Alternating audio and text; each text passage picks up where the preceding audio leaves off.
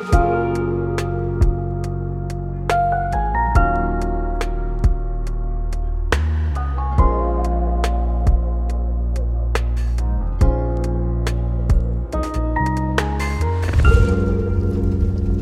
Hola, a todos, ¿cómo están? Bienvenidos una vez más a Revival Podcast. Eh, para mí es un honor estar acompañándolos un día más en este episodio que, que me dieron el privilegio de, tener el día de hoy.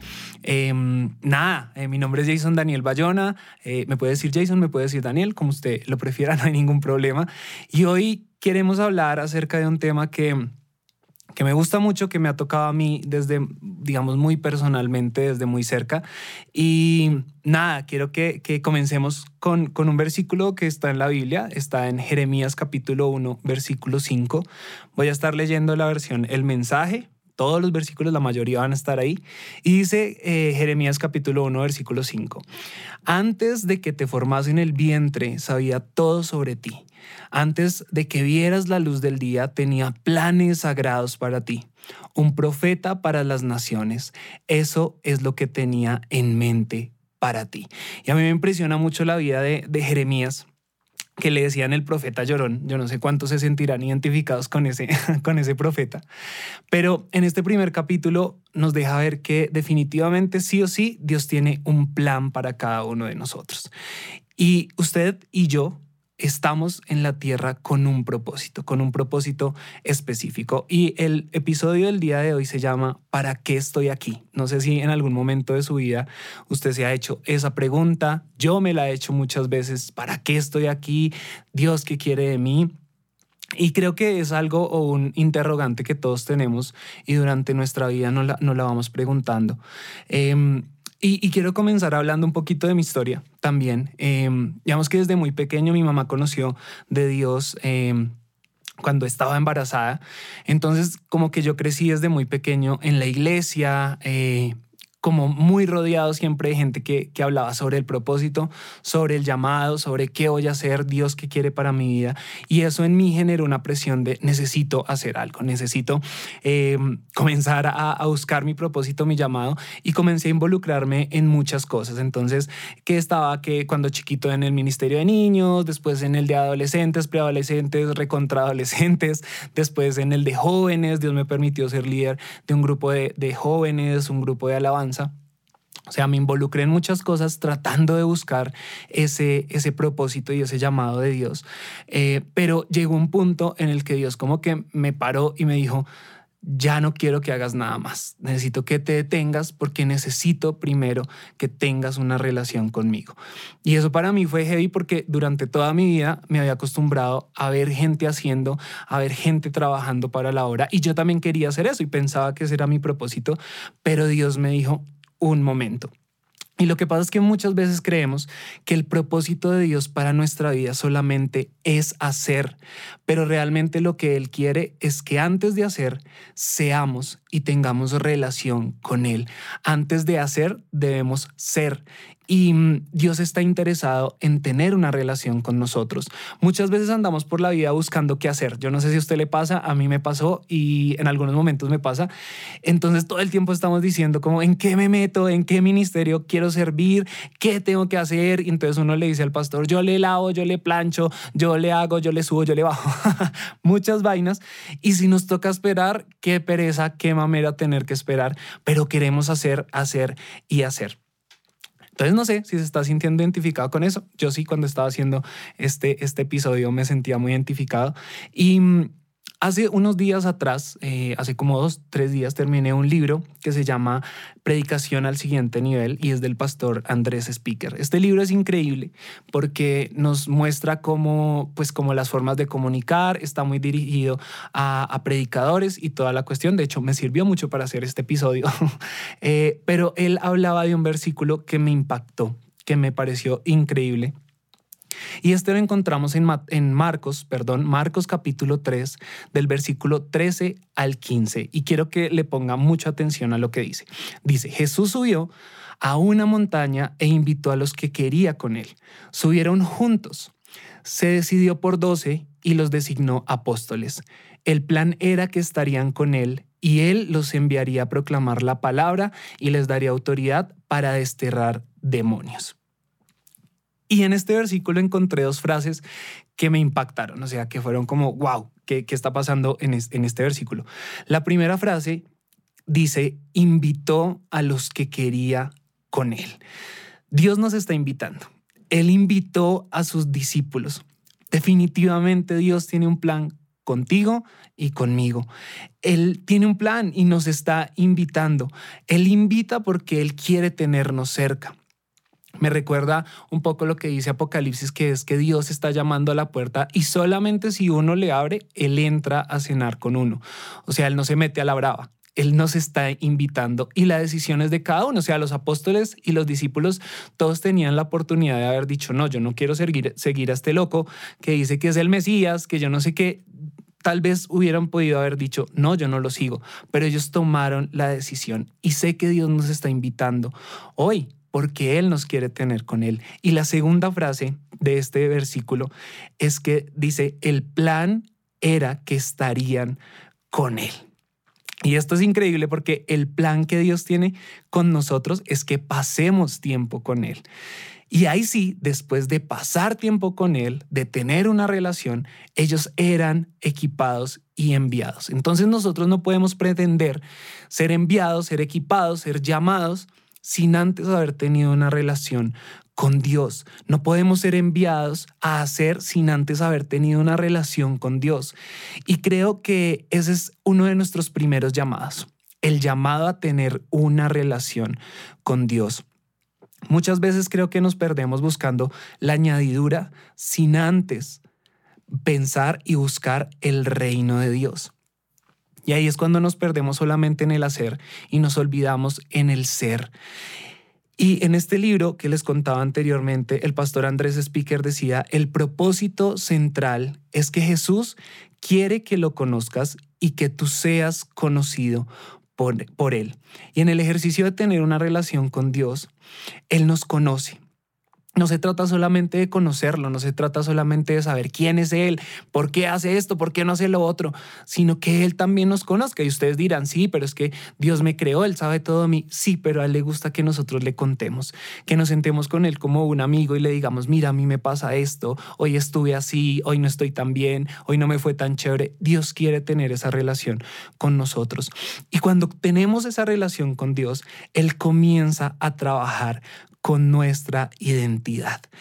Y totalmente cierto que Dios le interesa tu identidad y Él quiere que sepas lo que Él piensa de ti. Y siguiendo la historia de Jeremías, como abrimos este podcast, en el capítulo, perdón, el capítulo 1, versículo 6, dice Jeremías, pero yo dije, espera, maestro Dios, mírame, no sé nada, solo soy un niño. Y me impresiona porque Jeremías estaba hablando desde su identidad. Estaba hablando desde cómo él se sentía. Él se sentía un niño, se sentía un inmaduro, se sentía que no estaba preparado.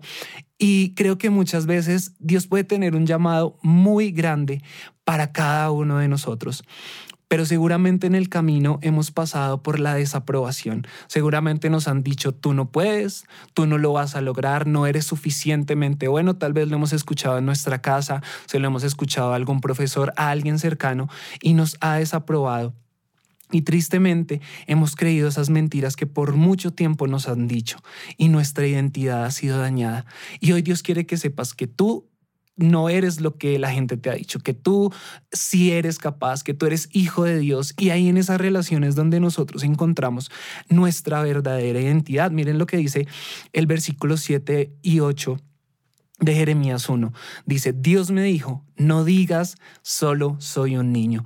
Dios le estaba hablando directamente a Jeremías sobre su identidad. Le estaba diciendo, tú no eres lo que estás diciendo que eres. Tú eres amado, tú eres eh, equipado, tú eres hijo, tú eres pueblo adquirido. Todo lo que Dios dice en la Biblia que nosotros somos para Él, esa es nuestra verdadera identidad. Le estaba diciendo, no digas, solo soy un niño. Y después continúa diciendo Dios, te diré a dónde ir y tú irás allí. Te diré qué decir y lo dirás. No tengas miedo de nada, estaré allí cuidándote. Y ahí Dios le estaba diciendo a Jeremías, sí puedes porque estoy contigo e iré contigo. Y al final dice una palabra que es increíble y es decreto de Dios, o sea, es algo irrompible.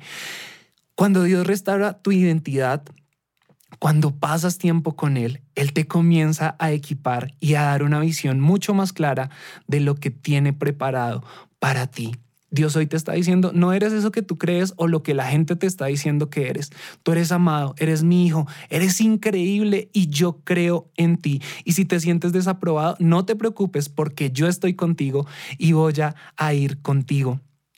Y en ese caminar, en esa relación con Dios, comenzamos a restaurar nuestra identidad. Eso me parece increíble. Y fíjense lo que continúa diciendo Jeremías 1 del versículo 9 al 10. Dios extendió su mano tocó mi boca y dijo, mira, acabo de poner mis palabras en tu boca directamente. ¿Ves lo que he hecho? Te he dado un trabajo que hacer entre naciones y gobiernos, un día memorable.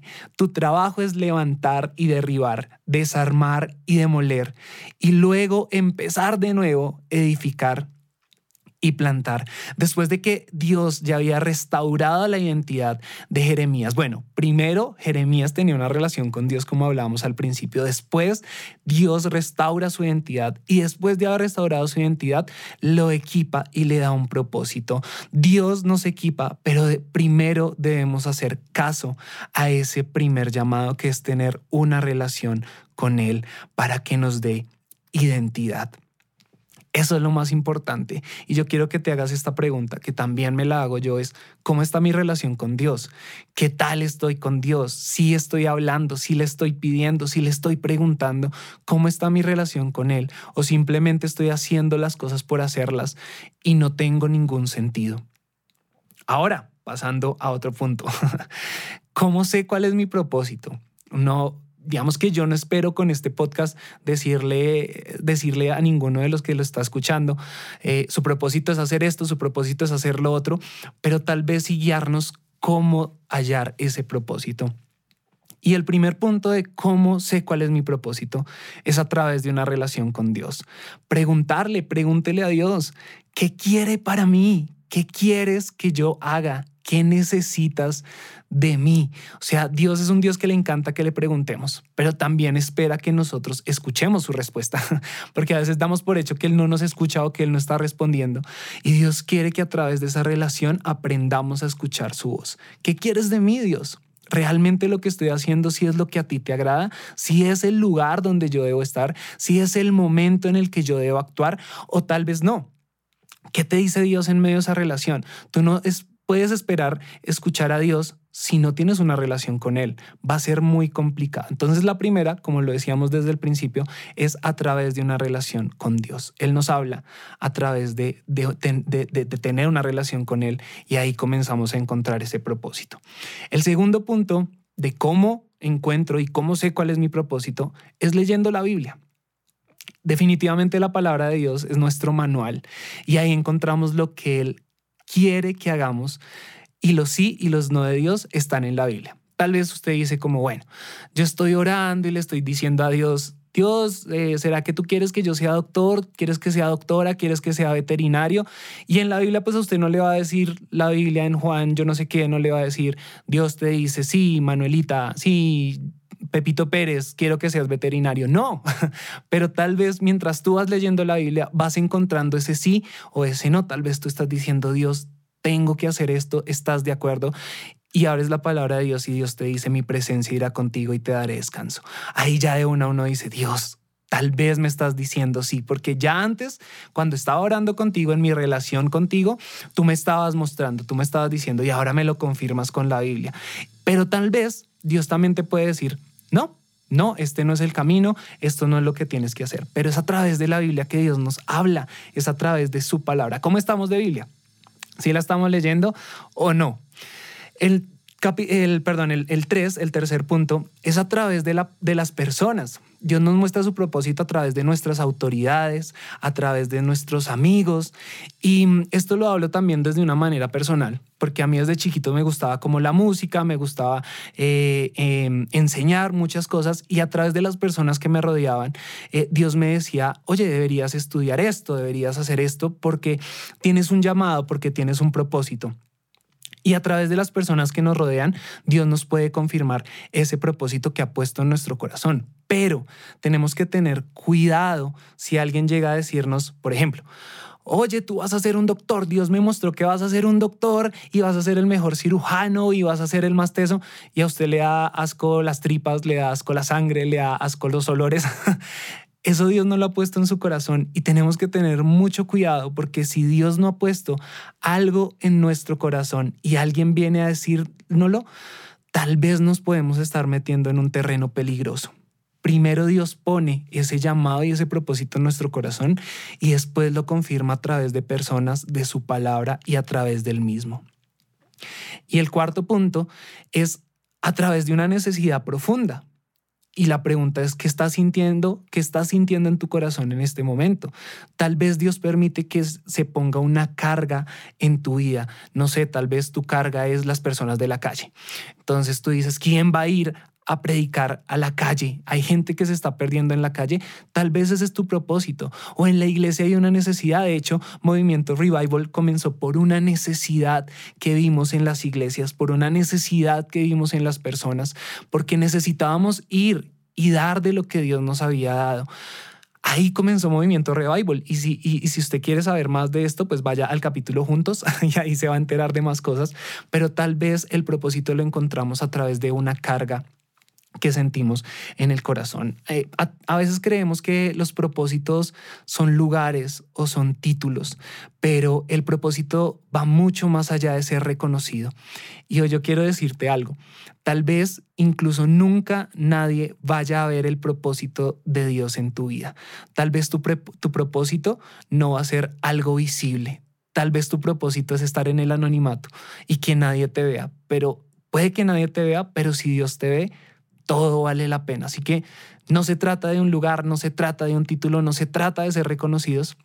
Se trata de que Dios te ve y Él va a cumplir su propósito en su vida. Y si a pesar de todo esto usted hace todos esos pasos y usted dice, no, es que nada, nada, nada, no encuentro nada, Dios no me dice, no me habla, no me ta, ta, ta, que no creo, pero tal vez usted puede decir eso, quiero dejarlo con unos propósitos generales que encontramos en la Biblia. O sea, si tal vez usted dice, yo no tengo propósito, en la Biblia aparecen unos que sí tiene que tener. El primero es adorar a Dios. Todos fuimos creados para adorar a Dios, sin importar si usted sabe de música, si está en una tarima o no, fuimos hechos para el deleite de Dios. Y no solamente adoramos con música, también adoramos con nuestra vida. Debe ser un estilo de vida. Y dice Isaías 43, versículo 7 en la nueva versión internacional, trae a todo el que sea llamado por mi nombre, al que yo he creado para mi gloria, al que yo hice y formé. Y en el versículo 21 dice, al pueblo que formé para mí mismo, para que proclame mi alabanza. Dios quiere que le adoremos. Dios quiere que vivamos una vida de adoración. Él se deleita en eso, Él sonríe cuando nosotros lo hacemos. No importa si usted dice que no, yo no sé ni, ni coger una guitarra, yo no sé ni entonar, yo no sé nada. Tranquilo, Dios quiere que le adores como tú quieras, con tu corazón. El segundo propósito general que todos tenemos es cumplir con la gran comisión. Eso lo encontramos en Mateo capítulo 28, 16, 20. Yo sé que muchos no lo sabemos. Es ir a ser discípulos, bautizarlos en el nombre del Padre, predicar el Evangelio.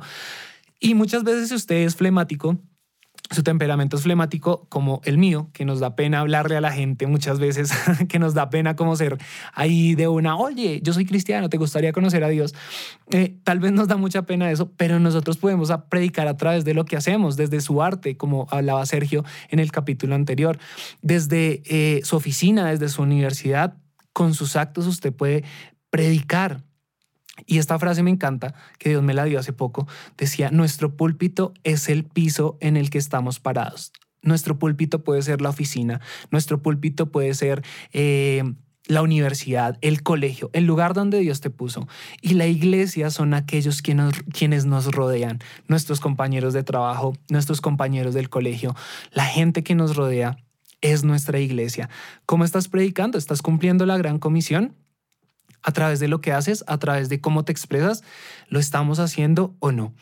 Y el último punto de ese propósito general que Dios nos ha dado a todos como sus hijos es ser, servir a otros, es literalmente lavarle los pies a otros, tal como Jesús lo hizo. A veces buscamos más que nos reconozcan a nosotros. Y en ese buscar que nos reconozcan a nosotros, se nos olvida reconocer también lo bueno de otras personas. Y Jesús lo hizo, Jesús sirvió a otros, Él no esperó que lo sirvieran. Y en Mateo capítulo 20, eh, versículo 28, en la versión El mensaje, dice, quien quiera ser grande debe convertirse en un servidor. Wow. El que quiera ser el primero entre ustedes será un esclavo. Eso es lo que ha hecho el Hijo del Hombre. Vino a servir, no a ser servido, y luego a dar su vida a cambio de muchos que están como rehenes. Y a veces olvidamos ese propósito que tenemos de servir a otros, de extender nuestra mano, de en la iglesia saludar a alguien y decirle bienvenido, yo te llevo a la silla, bienvenido, porque a través de esos pequeños actos la gente puede conocer a ese Dios que nosotros conocemos. Decimos amar a Dios, decimos seguir a Jesús. Jesús fue un hombre que sirvió a otros, que se dio a otros. La pregunta es, ¿tú estás sirviendo a otros desde lo que estás haciendo? ¿Sirves a otros o no? Y tal vez, como te decía, en, eh, ya cerrando este podcast, eh, tal vez no, no, no sales diciendo, uy, allá ese chino Daniel me dijo que voy a ser un doctor, que voy a ser un pastor, que voy a ser el más teso en lo que, en lo que haga. Pero yo sé que Dios algo dejó en tu corazón. Y si algo yo, Daniel, quiero que tú te lleves en tu corazón, es que primero Dios quiere tener una relación contigo. Dios te está buscando y necesita escucharte. Dos, Él te va a equipar porque Él tiene un propósito para ti. Él te está invitando, pero Él primero quiere relación, después te equipa y después Él quiere que pongas en práctica todo lo que has aprendido junto con Él. No te preocupes si después de este podcast dices, no, todavía no encuentro mi propósito, no, tal cosa, porque Dios lo va revelando paso a paso, pero tienes que buscarlo, tienes que decirle a Dios, aquí estoy, heme aquí, que yo iré. Entonces, nada, muchas gracias por escucharnos. Para mí es un privilegio poder eh, llevar este mensaje que es algo que me ha tocado a mí muy de cerca y si tal vez sientes que necesita otra persona escuchar esto, compártelo. Eh, estamos muy agradecidos de todo lo que el Señor está haciendo a través de este podcast, todos los testimonios que hemos estado recibiendo. Para nosotros es algo increíble porque sabemos que Dios se mueve a través de los medios, Dios se mueve a través de la música, a través de la tecnología. Él la creó y aquí estamos nosotros usándola para cumplir su propósito en la tierra. Muchas gracias, espero escucharnos, vernos, no puedo decir vernos porque no nos vemos, pero sí en una próxima ocasión. Gracias y ahí nos estamos charlando. Un abrazo, adiós.